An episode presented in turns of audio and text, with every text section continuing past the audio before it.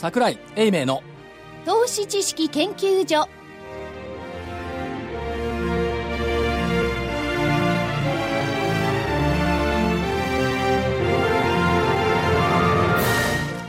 皆さんこんにちは。ここからは投資知識研究所お送りいたします。よろしくお願いします。ろしくお願いいたします。聞き慣れない声の人。前回もそうおっしゃいましたよ桜井さん。2回目だよ。あ2回目ですか？同じこと、あそうですか、どうなった？内田まさみでございます。こんにちは。よろしくお願いいたします。よろしくお願いします。全員紹介しないとあそうなんですか？前回皆さん一人一人喋ってあじゃあ分かりましたよ。仕事したくないのね。えー、兜町カタリスト桜井英明でございます。はいよかったですね。えーとご一緒させていただいております。IFA 協会の正木です。よろしくお願いします。よろしくお願いします。そして？福井です。そうですね。シンプルな自己紹介ですね。シンプルですね。はい、えー、これは番組収録が2月の2日はい、そうです。火曜日に収録はい。で、放送が今お聞きになっているように5日ですんでね、ちょっと金曜日。間が空いて、金曜日。はい。で。ございます、どうなんでしょうね。何が？ここのところあの金曜日の番組電話とかが多くて。ねそうですね。なかなか参加してなかったんですけども、まあ結局この1ヶ月で分かったことは押してもダメなら引いてみなの心理かな。どういう意味ですか？買ってもダメなら売ってみな。まあそうですよね。がよく分かったねっていう気しません、ね。僕それよりも、この番組だったかどうなんだか、所長が先週、日銀は何もしないって言ったら、もう頭にこびりついててね、それ眠れなくなっちゃって。所長だけじゃないですよ。違う番組ですけど。ねえ。えいや。何を見てんだ？いやいや日銀はこれはね心の持ち方なんですね。うん？日銀には？いいらぬ期待を寄せるのがどっかの業界の人たちばっかり、別に日銀何もやんなくてもいいじゃん、って言ってなんかあればそれでよしとするのがこっちの業界の人話が違うような感じがするんですけど、微妙に違うような感じがするのは僕だけでしょうか。まあ読み間違えたっちゃ読み間違えただけの話です、だけど5対4よ、そう、中身はね。まあ微妙な拮抗の上で、えーあった。拮抗の上でね。一つの見方をすればどっかの新聞に書いてあったのかな、大臣が辞めたから。うん、甘利さんがね。っていうのもありましたまあ、それはないでしょうけれども、でも、あのー黒田さんは、もっとあの、狙いっていうのをね、記者会見やってますけど、説明すべきですよね。為替なら為替とかなんとか言ってくれるよね。こっちもふとんと腑に落ちるんですよね。だけど日銀の人がですよ、それがですよ、為替の対応だとかなんかで、言えないですよねマイナス金利はないでしょう。いくらなんでもい。や、でも、あのー例えばあーデンマークとかね、スイス、その辺はみんな基本的には為替ですからね。言っておきましょう。マイナス金利クラブにようやく入れたこの国、スイスマイナス0.75、はい。スウェーデンマイナス1.1デンマークマイナス0.65、ECB マイナス0.3、めでたくマイナス金利クラブ入りですよ。それが何を意味するのか。ECB なんていうのはマイナス金利になったから銀行ダメになったらそ、そのせいだって言われてますからね。こっから匂うのはねあのインフレとは言わないんだけど、ミニバブルの声が匂って声は匂わないか。らミニバブルの香りが匂ってくるね、香りが匂ってくる。どうして？債券担当者どうやって運用するの？これでできないですよ。もうこうなったら、もうしょうがないから、バカすかバカすか買い上げて、で、もう物がなくなったらまた出せって言ってですね、財政率破綻。いや、結局は債券でも、前安いの買ってるから、これは売ったらええ、利益は出るんですそよ。ね。でもそれだって、兵糧が尽きちゃえば終わりですからね。ただまあ外債って手もありますからね。あまあ、外債ね外債だって為替なんて一番読みにくいものを読むわけがない、あいつらが。まとめておくと、日銀は3つのステージになってるんですよ。はい。これなんか一緒くたになってるんですけど、これまで積み上げた日銀への預金については0.1%の金利。えー国債の大量購入で自然に増えていく分についてはゼロ金利。2月16日以降預け入れるお金に対してはマイナス金利は0.1%。という三層ことは構造のね。2月16日以降、実際問題、これ、端子市場がね、なくなっちゃうのかどうかって、ここのポイントでしょうね。で、どうなんでしょう。えー預金全体でならせば当面はプラスの金利は確保できると日銀はちゃんと説明はしています。ただ、その、心理に与える部分が大きいということと、マイナス金利なら貸し出し投資が増えると思ってるけど、増えないでしょうね。まあこれまで散々アベノミクスや、アベノミクスは要するに金金融緩和やってきてね、はい経済変わってないわけですからね。まあ逆に言ったらこのマイナス金利でもって、なんとかお金を動かしたいっていうのが本音でしょでも今まで動かなかったわけですよね。動かなかったですいや、マイナス金利にしても動かないと思うな。じゃあどこにそのお金は行くのか。日銀に取られるのも尺だから。銀行がとりあえずそれ以降はもう日銀に預けない。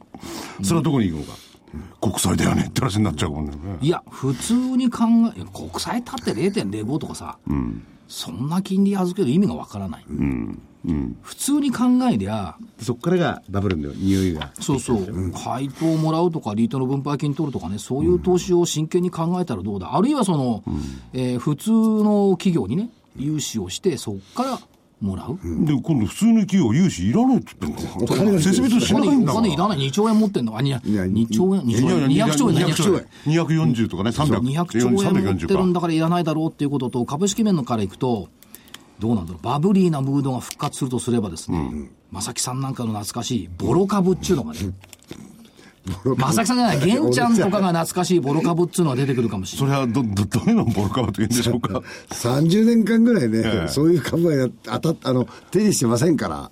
いや、そうだけど、だけど、金余りったらボロ株しかないっていう。配当はないけど動くみたいなね。70円とか80円とかさ、そういう株になるんじゃない配当はないけど動く。でも配当取りたいですよね。配当利回りばっかりだからね。ね。ああいうやつは。でも、これ、台場の調べかな、えっと、1年後のね、主要国の株式の売上高と EPS、一株当たり利益、日本のトピックスでいくとね、売上高2.7%増、EPS、一株当たり利益11.2%増、これはどう思いますか？いいじゃないですか。いいでしょ？いいですよ。いいでしょ？いいですよ。で、アメリカ、売上高3.7%増、EPS6.7% 増。さあどうだ？悪くはないです。アメリカの方が売上伸びんだよね、日本より。売り上げは伸びるけど、EPS は、EPS は上がらない。なぜか。もうね、アメリカはね、自社株買いと増配やりすぎちゃってやれる余地がない。日本はまだこれからやるだろうという、この読みでしょうね。だから11.2%。ドイツ、売上高1.9%増、EPS6.1% 増。日本で悪いんだよ。イギリス、売上高1.1%、EPS1.9% 増。中国、売上高6.8%増、EPS7.4% 増。それも信じない ただこれあの政府発表、大本営発表じゃないからね、調査だから、まあそれぐらいになるのかなって思っているんですが、そうすると、改めて足元を見てみると、日本は悪くないじゃん。で良くなってるって皆さん言ってるんじゃないですか。よくなってる。いや、どこが良くなってるのか僕はよくわかんないですなのになぜ文句ばっかり言ってるんだっていうね。それも、あの、卵は高くなる。ね。いろんなものが高くなる。最近安くなりましたけどね。またちょっとね、株下がったからね。だから多分、これだと思う。この間ね、面白かった日経の載ってたのが、大気証券載ってたのが、株式市場では多くの経験と研究が積み重ねられている。そこから得られる教訓。一番目。専門家の見通しは頼りにならない。それが研究の結果ですか？うん。え？いや、経験と研究の結果ですよ結果ですか？ええはい。二番目2番目、はい。短期の予測は不可能。ね、だから日銀がマイナス金利にするのを読めなかった。そこに行くかないや、それはないんだけど。3番目。現在の短期的変動から長期を展望することも難しい。研究の結果全部難しい。つまり、短期も長期も見通しの信頼性はない。したがって株価の未来を占うことすらナンセンスになってくるんじゃないか。ということは、未来を占うことすらナンセンスって言いましたよね。はいそしたら未来にかける株がナンセンスっていうことを言ってるんでしょうか？違う。なんて言って株価は大きく化けることがある。それは正しいというのは誰が決めたんですか？それすら嘘だってこれ書かなきゃダメですよね。そんなことはない。株価がだって上がる銘柄があることは現実だし、下がる銘柄があることも現実。毎日日々同じところにはとどまらない。まあそれはね。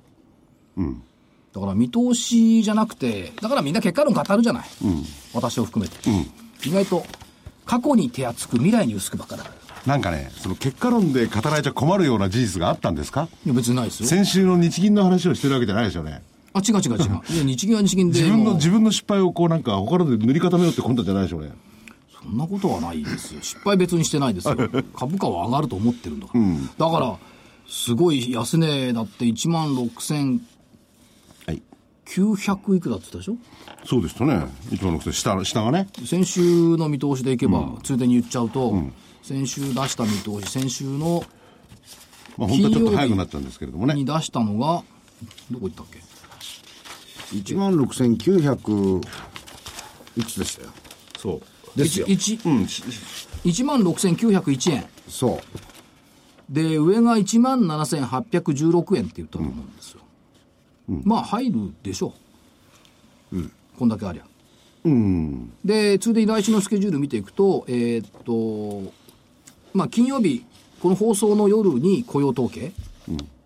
から日曜日から13日まで中国の春節。はい。あれなんだよね、スーパーボール。え NFL と AFL と。どっちが勝ったらどうでしたっけ？NFL が勝つと株高だったかな、確か。あんまり当てにならないけど、アノマリだからね。で、月曜日が景気ウォッチャー調査、9日火曜日マネーストック、10日が企業物価指数とオフィス空室率とアメリカ財政収支とイエレンおばさんの議会証言。11日建国記念日でお休み。ユーロ圏財務省会合。12日オプション S q あと X 線天文衛星っていうのを打ち上げ予定。アメリカ小売売上高、輸入物価、企業在庫、ミシガン大学消費者信頼感、ユーロ圏10、12月 GDP となっていて、えーっと、来週の見通し、下限17,420円。1月 S q 値。上限18,943円。12月 S q 値。急にこう上限が上がりましたね。上がりました影もだから上に行くと思ってる上に行くんだ。だから効くんです。はい。マイナス金利が。ね。それは聞きますよ効果があるんです。福井さ。ん断定は良くないですよ。あと思います。だってというふうに日銀の審議員ですら強引ですよ。そうですで、下手したらあれ、このまま、これから出てきますけど、黒田さんが反対かなんかしてなんかして。でもあれ言ってみりゃあれ、総裁、副総裁二人でしょ ?3 人はあっちに入ってて、あと誰か二人があっちに入ってたよ。二人が。審議員なのに4人は反対してんだから。ということで、不毛の議論をやめて、そうですねいや、不毛じゃないところだ 不毛の議論をやめて、もう一人のゲストをご紹介していただきましょう。はい、証券コード3277株式会社三成ランディック代表取締役社長の松崎隆さんです。よろしくお願いします。お願いします。三成ランディックさんは不動産の再生をテーマにしておられる、これ言葉かっこいいですよね不動産の再生 そうですね、おかげさまで。はい。ええはい。まあ、といっても、扱っているものの中心が、その底地と言われる、えーもので、が中心にやってますんで、まあ、あとは、えー多少こう、えー耐震性が劣っている、えー賃借人さん付きのアパートであるですとか、マンションであるですとか、テナントさん付きのものとかも、えー買ったりはしております。でここのところの今社長がおっしゃったようなそのまあ底地、はい。あるいは居抜き物件はい。なんかもありますし、ここの権利調整ってものすごい難しいと思うんですよねそうですね。ええあのーまあ、正直申し上げて、一見すると難しい風には見えるんですけど、はいまあ、お客様のニーズにきちんとお答えしていけばですね、まあ、できていくものっていうふうに私たちはお思ってやってます。ですから、あまりこう、難しく考えてないっていう言い方が変ですけど、はい。っていうか普通の不動産屋さんにこれお願いねって頼んでもなかなかまとまらないことが多いじゃないですかやっぱこれはプロはプロにあのこういう案件はプロに頼んだ方がうまくスムースにいくと考えた方がいいでしょうか？そうですね。あのー私たちはそう思ってますけど、はいまあ、いろんな言い方がございますんで、ええあれですけどまあ、必ずしも普通の不動産屋じゃダメってことではないと思いますけど、はいただそうは言っても、やっぱり一日の長があるじゃないですか。そうですね。やっぱりこう、こういうものをやっぱり丁寧にやっていくってことになると、ある程度我々のような専門家の方がより丁寧には行えるのかなって気はしてますし、なるべくそうしているように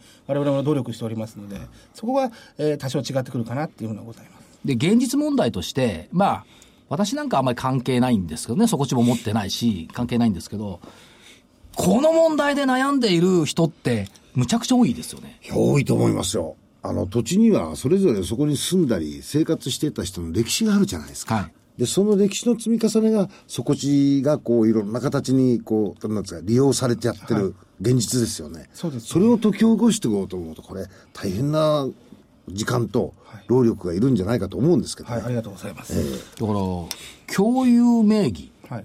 で相続した貸地なんて、聞いただけでこれ絶対揉めるだろうと思うんですけど、いかがですか？そうですね。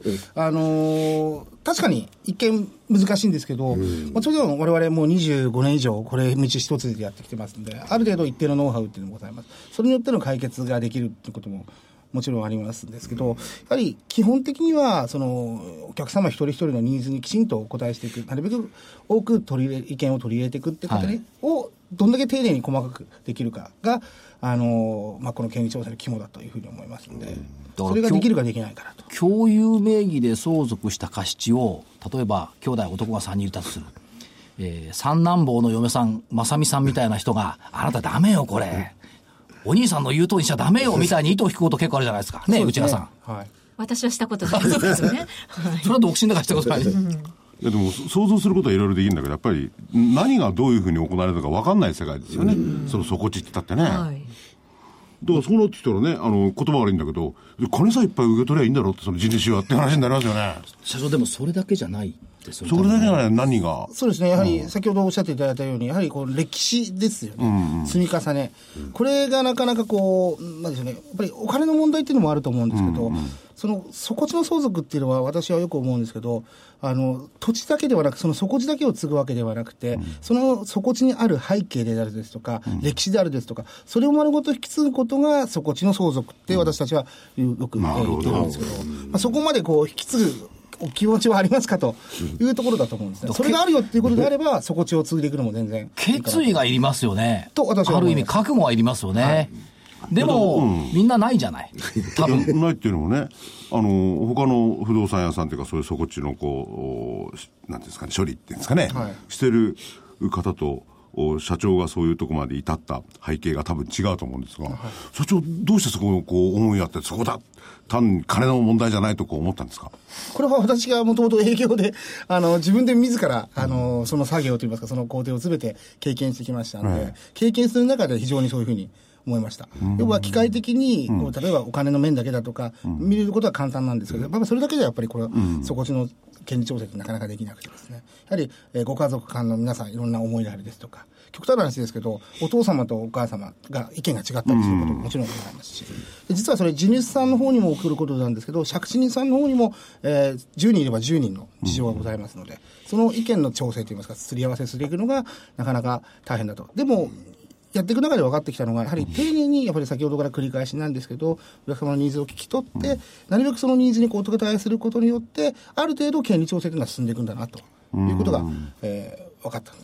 これはそうすると、場数を踏まないとなかなかそこまで到達できない話ですね。そうですね。ですから、我々25年やっていく中で、そういった、まあ、私の今お話したものもそうですし、まあ、日々、毎日、うちの社員たちは動いておりますので、そういったものの中で、また、私が経験してないようなことからも最近、社員からも上がってきますので、それが、えーまた我々のノウハウになっていくということですから、あとはあれなんですよ。そのね、そこの土地のところだけ解決すりゃいいっていうもんでもないんですよね。周囲との関係もあるじゃないですか。そうですね臨地とか隣の土地だとか。ここまで配慮しないと、まあ、不動産再生するにしてもうまくいかない。まあそうですよね。そうですね。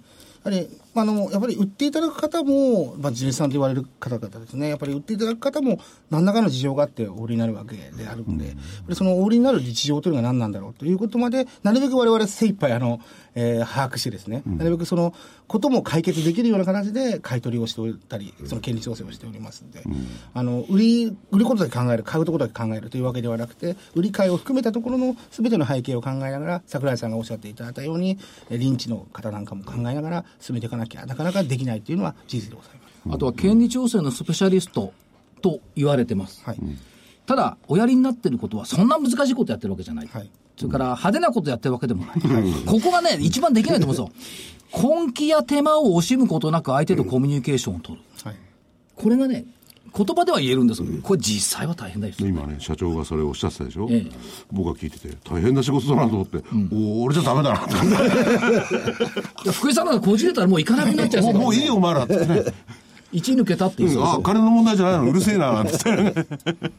ただまあそうは言っても、これを行っていかないと、日本の不動産そのものが不毛になっちゃいますよね。そうですね、特に底地を中心としたこの、まあ、なかなか流動性が低いところっていうのは、なかなかあの進んでいかないといいますかですね、動いていかないというふうに思います。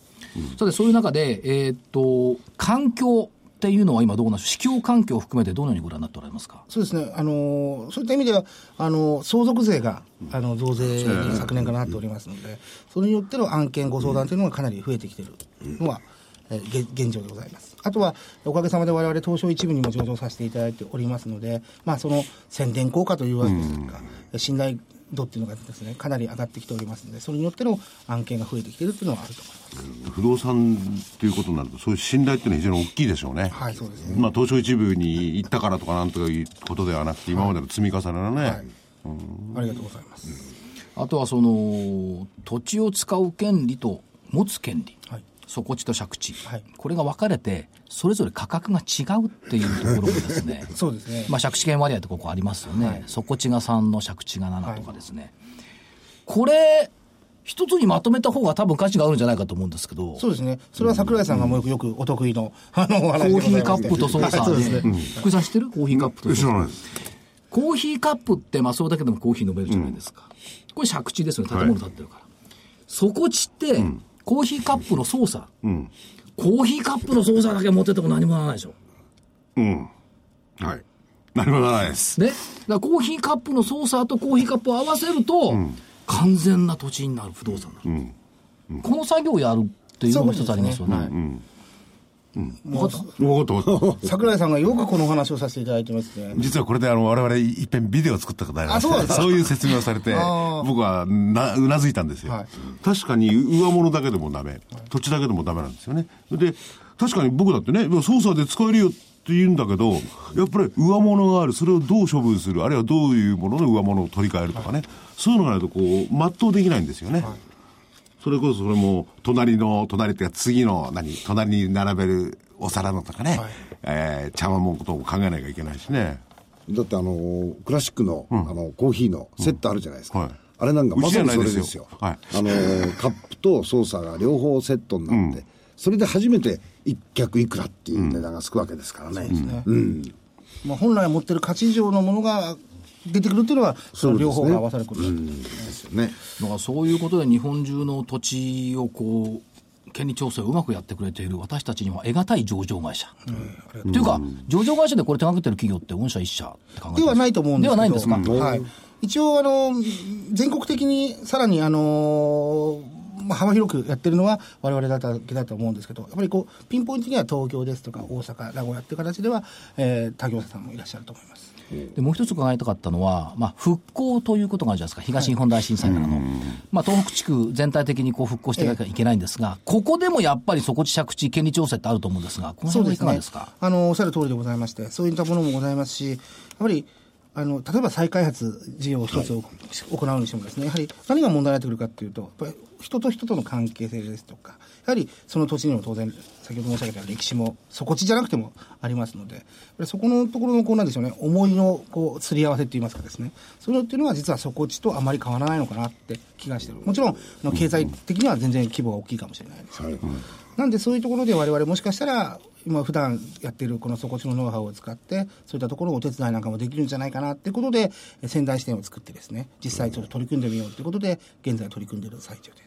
一つちょっとお聞きしたいのはですね社長今全国的っておっしゃいましたよね、首都圏とかこの都心部でもってその調整っていうのはすごくよくわかるんですよ、はい。あの、えー身に感じて、え全国っていうと地方でもやっぱりこういうものっていうのはビジネス的には成り立つもんなんですか？そうですね。あの、我々どちらかというと開発を、まあ、先ほど仙台の件はちょっと除いてですね、はい基本的に開発型でやってるわけじゃございませんので、はい。基本、あの、考え方としては、借地人さんに底地を買っていただくというのを第一前提にしております。はい。借地人さんが上に住んでいる底地で買える限り、まあ、ある程度ビジネスにはなるということになるかと。思います。あどこでも、えーそういう関係さえあればビジネスになると。基本的には。なるほど、はい。あわかりました。ありがとうございます、これ、どうでしょうか、まあ、仙台支店も開設して、全国今8拠点そうですね。はい。となってくると、全国で権利調整を行っている会社さんっていうのはあるんですか？それは我々だけだと思います。地域地域でははいあるものの、はい全国的にはどうなんだろう、そうなんもうない、っていうことですね。おそらく札幌は、ご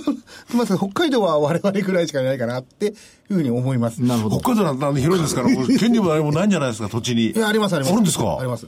は我々は最高でさあ北海道ですと、えー、根室まで取りそれでも結構いろんなな件数が出てくるもんなんですか？そうですね。ある程度まとまって出てきます。それ市街地だけでもなくてもですか？あ、それはたまたま市街地,、まあ市街地。うん。はいまあうん。基本的に人がいらっしゃるところにそこ地ってあそうですね。ありますので、上にも書いてますからね。はい。ある程度の市街地だったり。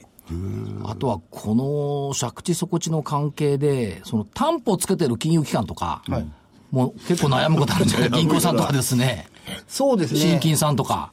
あの、昔あったのはよく、あの、一応担保としては取ってるんですけど、ええ。まあ実は評価はあまりしてないというところがあるんですけど、まあ何かの加減で他のとどうしてもこう、合わせてこう、え担保を取らなきゃいけないじゃないですか。いう場合に、いや、これは売れるけど、この底地どうしようねっていうことをよく、になりますよね。昔あの、バブルの崩壊後とかリーマンの時はよく、はい。はい。私もそういうのをお聞きした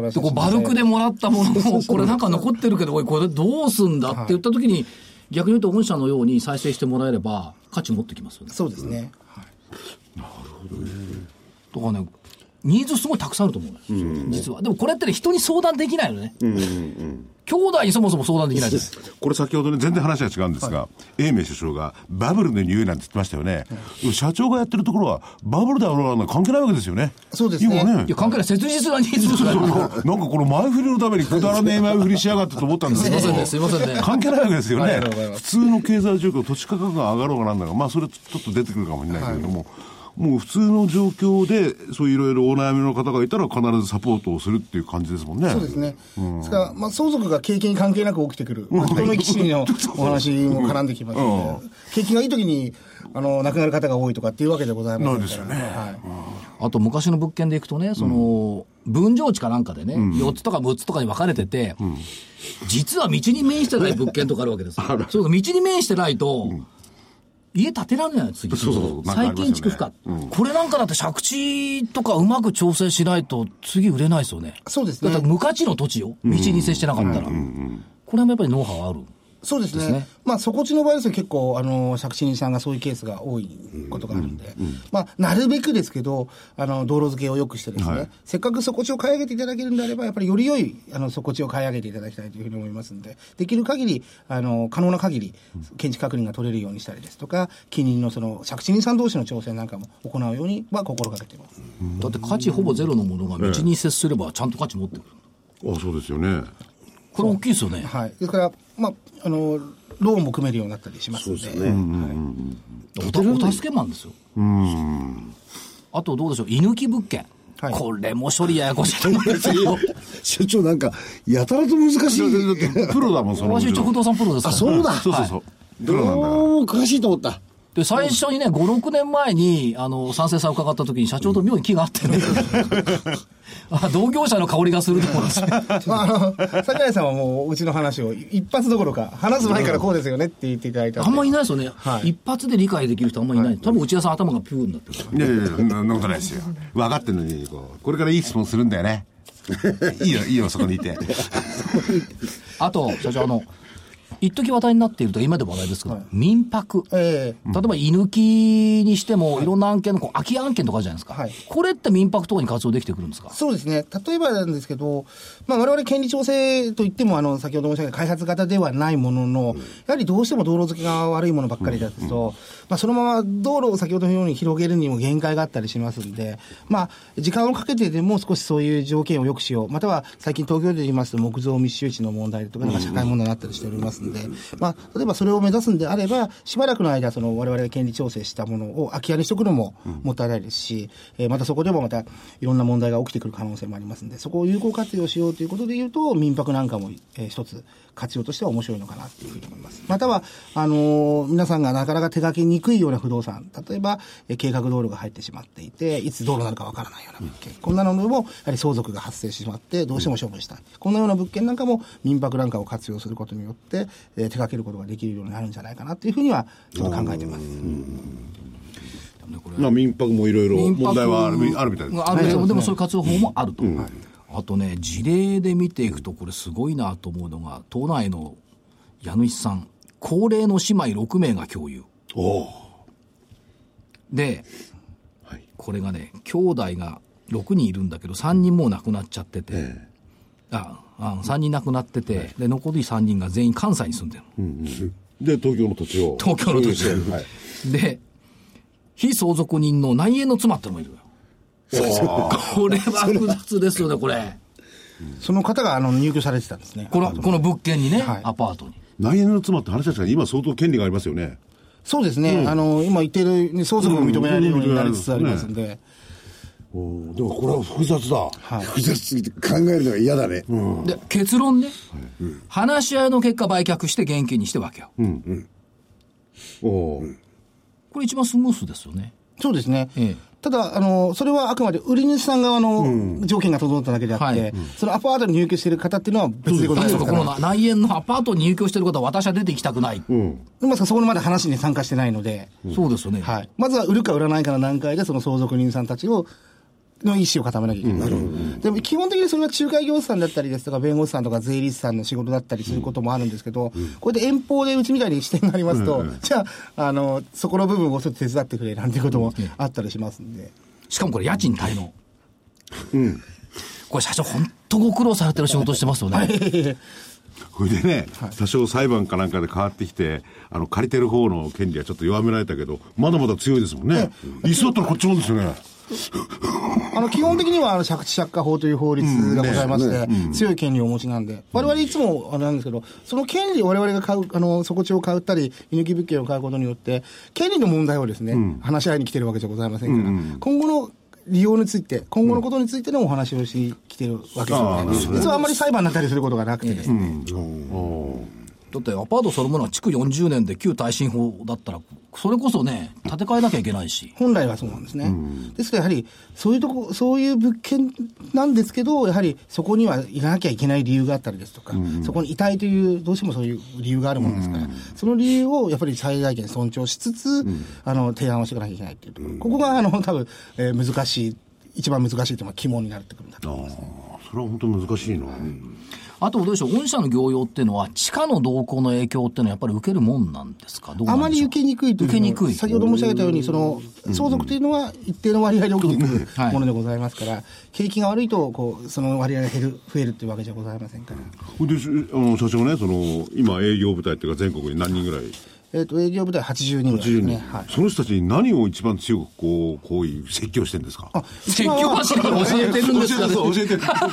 一番はごく当たり前なんですけど、先ほど冒頭に申し上げた通り、やはり丁寧な権利調整をしなさいというお話、きちんとお客様のニーズを聞き取りをして、聞き取って、きちんとした権利調整をしなさいということを常々、もう本当に口を酸っぱくして言ってます。いや、本当に、そういろんな関係者がいて、それこそ、そのアパートだってね、入ってる人のなんかも最終的にはいろいろ聞くっていうか。はい。皆さんいや。関係者全員聞かなきゃなんないですもんね。そうです。ほう福井さんじゃ無理だよ。ダメだな。力技とかなんだけど、お前出ていけ違う違う違う違う。だから、社員さんに対しては、多分ね、真摯な真面目な態度で問題に対応できる社員さんの育成に力を注いでいる。そうですね。結局は、まあ、我々はヒューマンスキルなんて呼んでる、私は呼んでるんですけど、結局人間力であるですとか、実は技術というよりかは、本当にこのお客様の、との会話の中で、何が、あの、本当なのか、何がニーズなのかっていうことをきちんと聞き取れるかどうか、これが、我々、私どもとしてはやっぱり権利調整の6割ぐらいを占めてるというふうに思ってますんで。そうか、その営業マンの人の名前でも言ったりなんかしてね、最終的にはあの人じゃないと私は嫌だなんていう人も出てくるかもしれないな。福井さんじゃなきゃダメみたいな人ね。あとはどうでしょう、その、市況に左右されないっていうことと、その底地借地の問題って日本全国すごい広くって、このマーケットは膨大じゃないかと思うんですが、この辺いかがですか、まあそうですね。えー、いまだに一説によると100万世帯ぐらいはい借地権はあるというふうに言われておりますので、日本全国に。まだまだマーケットっていうのは大きいんじゃないかなというふうに思います。100万世帯。大きいか小さいかで言うと、なんか100万かって思われるかもしれないですけど、世帯ですからね。我々が年間集ま扱ってる世帯数が約800世帯ぐらいなんで、800世帯はい。0.1%に満たないぐらいが毎年の。なんで、今社長は営業マン80名っておっしゃいましたよね。800世帯で80名っていうことは、1人10件？10件10件って月1件でしょ？ほぼ。そうですね、はい。結構ハードですよね。それは逆にはハードだ。そんな調整して月に1件だったの？そう。おそらくあの営業マン全体なんで、その権利調整をして、仕入れの人間もいますんで、多分六その一人でやもうちょっと増える、もうちょっと増える。もうちょっと減るってことあ減る。はいだからそれはすごいパワーだと思い、パワーとか能力だと思います。すねまあ、知識の面もそうだし、交渉力もそうだし、はい真面目さもそうだし。で、まあ、潜在市場もあるんですけども、東証一部に昨年指定外になりました。え影響ってのはやっぱりこう知名度とか結構大きいですか？あのおかげさまで全く違ってると思います。違ってるははいい。まあ、年数が経ったっていうのもあるかもしれないけど、やはりジャスダックの時よりも、東証一部の方が、あの、まあ、そ底地の仕入れだけではなくてですね、例えば我々が、例えばもう少しこういうサービスを提供したい。例えばこういうことを少し視野に入れていきたいって場合に、例えば、他社さんと全く違う業者さんと組んでみたりとか、違う会社さんと組みたいなと思ったときに、その組みやすさですとか、我々の提案を聞いていただきやすさっていうのはすごいあるのかなというふうに思いますし、やはり逆に言うと東証一部に生かしていただいたことを最大限生かさないと、はい。やっぱり株主さんにも申し訳ないと思いますし、我々がそこにいる意味がないと思いますので、このチャンスを最大限生かすことを常に考えております。これだから直接個人のお客さんからの受注もあれば、あるいはその紹介者として、ええまあ、金融機関がさっきみたいにいたり、はいあるいはその税理士さんだとか、そういうやっぱり紹介者も結構あるってことそうですねか。やはり、あの、昔はなかったんですけど、逆に向こう、あの、そのお客様の方からお声掛けいただくってケースも非常に増えてます。これもやはり、東証の一部に上場していることの、あの、一つのメリットかなっていうふうに思います。で、社名ですけども、賛成ランディック。この賛成はね、3つの星はい。なんですよ。仕入れ先、販売先、賛成さん。3つがウィンウィンウィンの関係を目指すんで賛成。だそうです。はい。はい。いいですよ。いいですよ。はい。あと、どうなんですか、これ、全国の不動産が、こう、まあ、貸し物件とは言わないですけども、借借家ってのはこう、ね、ややこしいじゃないですか。ええこれが全部綺麗になってくると、相当街並み良くなると思うんですけど、そうですね。そういうケースもあると思います。はい。まあ、まず大体、その、木造密集地の問題、先ほど申し上げた東京都の場合、おそらく、その、初地、借地絡みが一番多いんじゃないかなというふうに思いますので、ある程度社会問題というのは解決されていく方向に行くんじゃないかなというふうに思います。これあの社長あの東京もそうなんですが、大阪のあの関西地区って結構あのこう家が密集してるね。長屋形式のところはい結構多いですよね、ああいうとこなんかも借地借家の部分って多いんじゃないですか？多いですね。はい。非常に、ですよね。我々大阪市では非常に扱いが多いです。やっぱそうですよね、はい。うん特に大阪は連棟式、その長屋形式の非常にですよね。多いので、文化住宅みたいなやつ。そうなんです。よ外から階段で上がってってずーっ。と長長長それその中ももっとすごいですよね、はい、壁が一枚で。壁で一枚はい。隣とこっち、詳しいね、正木さん。ああの洗濯機外にあるってやつね。かみさんが大阪のもんですから、ははそういうところに住んでたんで、はいええそのおっしゃる通りです。で、問題なのは3つ出したけど、長屋があってですね、えー真ん中だけ空いてて両端にいるとか、いらっしゃるとかっていうケース、一番難しいんですね。さて、そういう中で、今後の事業展開、はい社長の頭の中にある。これはどっちの方向を向いてるんでしょうか？そうですね。基本的には我々がの強みっていうのはその権利調整能力であるですとか、この底地を扱っていく能力だというふうに思ってますので、それは、えー今まで以上に拡大してき、強化していきたいというふうに思ってます。また、えーそれを生かしたビジネス、新規事業というのをちょっと考えていきたいなというふうに思ってます。それから、えー一つ目は先ほど仙台、指定を作った意味でございまして、その、えー災害地の復興ですとか、これから災害が起きてしまうかもしれない地域に対しての、えー我々のソリューションの提供ですとか、そんなことをやっていきたいなと。また、えー先ほどの民泊のようにですね、新しく時代のマッチしたものっていうのも取り組んでいきたいと思いますし、他にもおそらく不動産に関係するどうしても権利調整が必要なものっていうのはたくさんあるんじゃないか、社会問題も含めてですけど、あると思いますので、そういったものを、えー一つずつ丁寧に取り組んでいきたいなというふうには考えています。だから今まではその地主さんにしても、まあ、借地人にしても、なんか閣下総用の感があって、こうしてほしいけどなかなかできなかったよねって、この潜在的なニーズとまだたくさんありますよね。そうですね。あのーたまに、まあ、合ってるかどうかわからないですたまに行くと、地主さんと、昔の地主さんとはこんな話ができなかったけど、我々として、我々とだったらこういう話ができるとかっていうことで、解決が進んでいくなんていうこともございますんで、あの、おそらく口に出していただければよかったものはなかなか口に出せないっていうことはおっしゃる通りあると思います。それから、まあ、創業100年を見据えているという、はい。こういう言葉が出てきてます。はい。100年のためには、まあ、既存事業の強化とか、新たな事業展開、人材育成とかありますけども、はいポイントはどんなところになりますでしょうか、それぞれ？やっぱ一番は新しい事業だというふうに思います。新事業また、はいまたそれをやり遂げるだけの人材育成。これが我々二つだというふうに思ってます。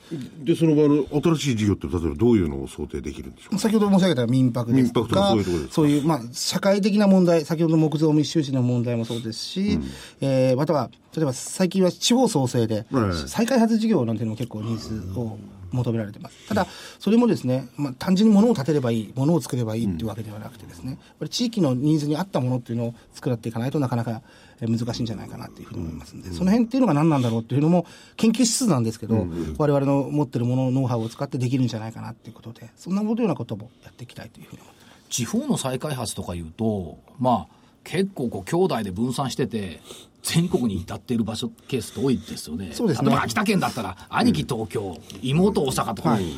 これはやっぱり全国に視点があるメリットに御社の場合になってくる。そうですね、ありがとうございます。そんなことも活かせるんじゃないかなと。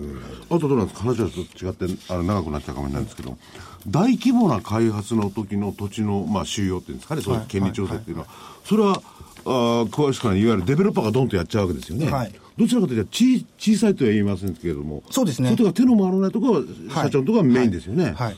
そんなふうに考えてます。はい。やはり大規模なものっていうのは行政もそうですよね。含めてできると思いますけど、先ほど言ったこの小規模おっしゃっていただいたものですと、やはり民間がどうしてもやらなきゃいけなかったりですとか、逆に行政とタイアップしながら民間主導でやっていかなきゃいけない部分もあると思いますので、そういうところにも我々のあのノウハウっていうのを活かせるんじゃないかなというふうには考えてます。これね、あんまり僕個人の感性を優しくて大規模な開発 嫌いなんですよ。で、おまけにまあ、まあ開発ではないけれどもね、そう小さいとこうまく権利調整して、それを災害とかそういうのも含めてね、やっていかないとやっぱりね、これ日本困りますよね。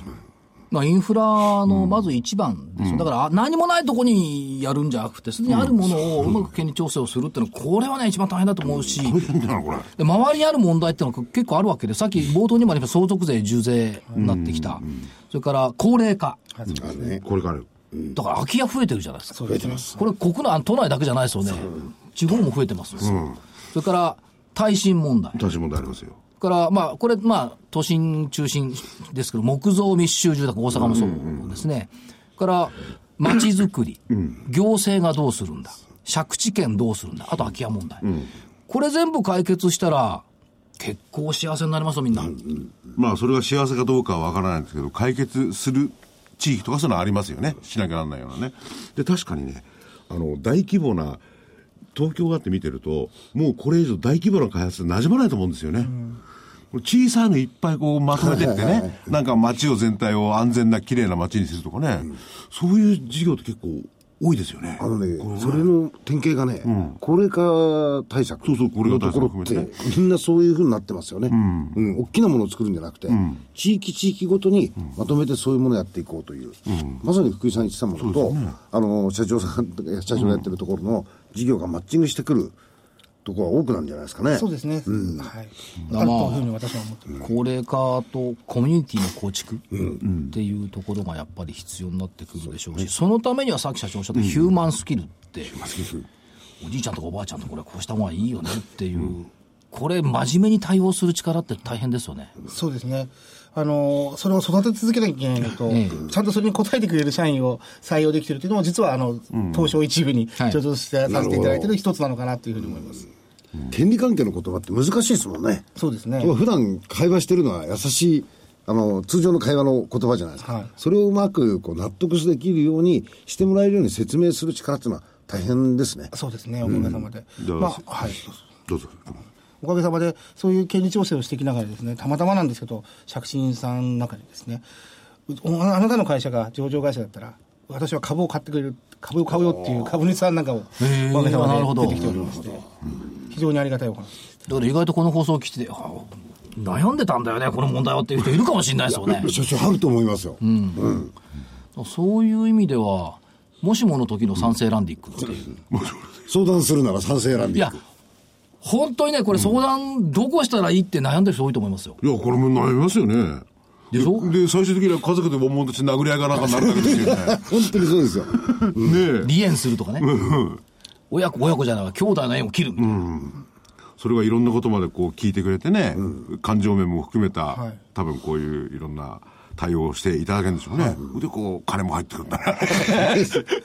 まあ、お金の問題というよりやっぱりこう気持ちの問題を解決するっていうのが一番、あの、大きいんじゃないかなというふうに思いますそうですそれはどうしてお金に持ってきた不動産って言うとそういう、あとは違うんだ、もちろん大事なものだと社思います。いやいや、大事なものだと思います。あの、どれだけの資産になるのか、せっかく相続であればですね、お父様お母様が残していただいたものですから、それを最大限の価値をつけるっていうのは当然のことだというふうに思うんですけど、まあ、それも大事なんですけど、やはりその、心のモヤモヤ、これを解決していくっていうのも非常にいや、これ一番だと思います。そうだよね。今の社長の言葉ですね。心のモヤモヤを解解決してくれる。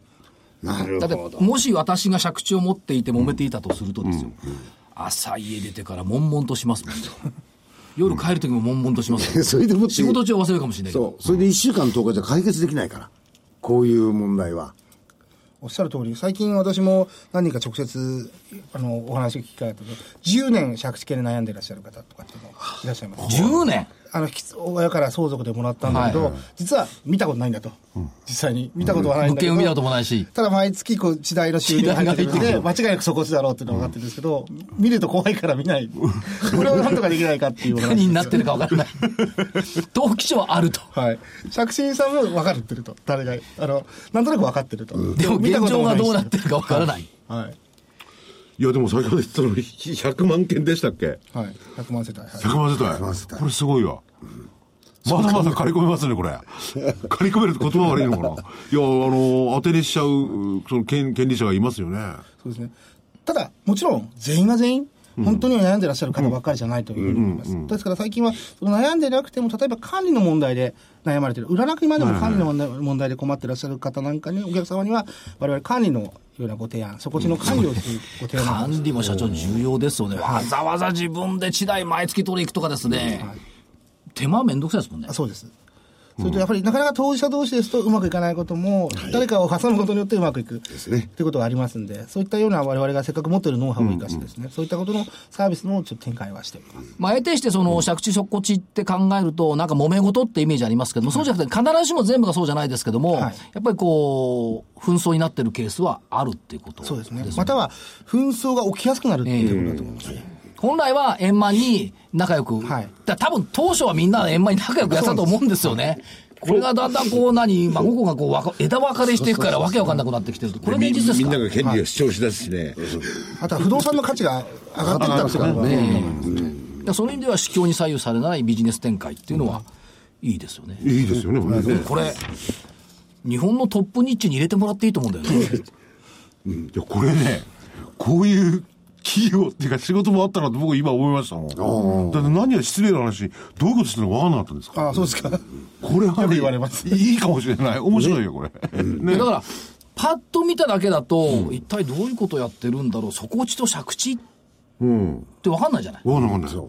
でも、よーく話聞くと分かるでしょ。わかる。大変な仕事だってのが分かった。だから社会的使命を帯びた大変な仕事なんですよ。もっと景気に左右されるのかと思ってたら、そんなことはなくて、ある意味、非常にディフェンシブって言いますかね、景気の波に左右されないっていうのはいいですね。おそらく開発型でいくと、なかなかそこの流れに左右されやすいのかなと思うんですけど、我々幸い開発型じゃないもんですから、いいとこ目つけましたね。先代が目をつけました。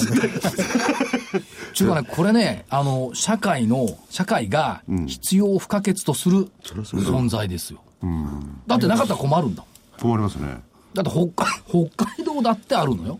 あんなにたくさん土地あったって。当然九州も多いんでしょうね。あ九州も、はい。あのー、日本の中では結構少ない方ですけど、はい結構あの我々が手掛ける中で一番多いのは九州の長崎。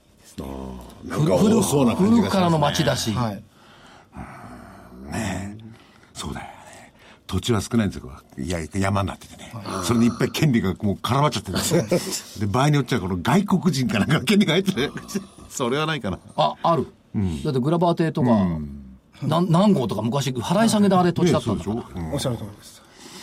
そういう意味ではもうますます日本のために頑張っていただかなくちゃいけない会社さんに今日は来ていただねきましたいや、面白いよ話。じっくりもっと聞きたいな、俺。それで投資家さんになんかメッセージありましたら一言。えーまあ、あの、今年40周年を迎えまして、これから先ほどおっしゃっていただいたように100周年を目指して、えー頑張っていきたいというふうに思いますので、えー株主様の応援が必要でございますので、ぜひ、えー皆様方のご投資をよろしくお願い申し上げます。ありがとうございましたあり。がとうございました。ありがとうございました。困った時も賛成ランディックさんと、こういうことでいいですね。ありがとうございます何かありましたら、お電話くださいみたいな。困らない時からもいろいろこうね、知恵は拝借したらいいかもしれませんよ。ありがとうございます。東証一部に上場している証券コード3277株式会社三成ランディック代表取締役社長の松崎隆さんでした。ありがとうございましたありがとうございました。ありがとうございましたありがとうございます。じゃあこれで失礼します。失礼しさようならます。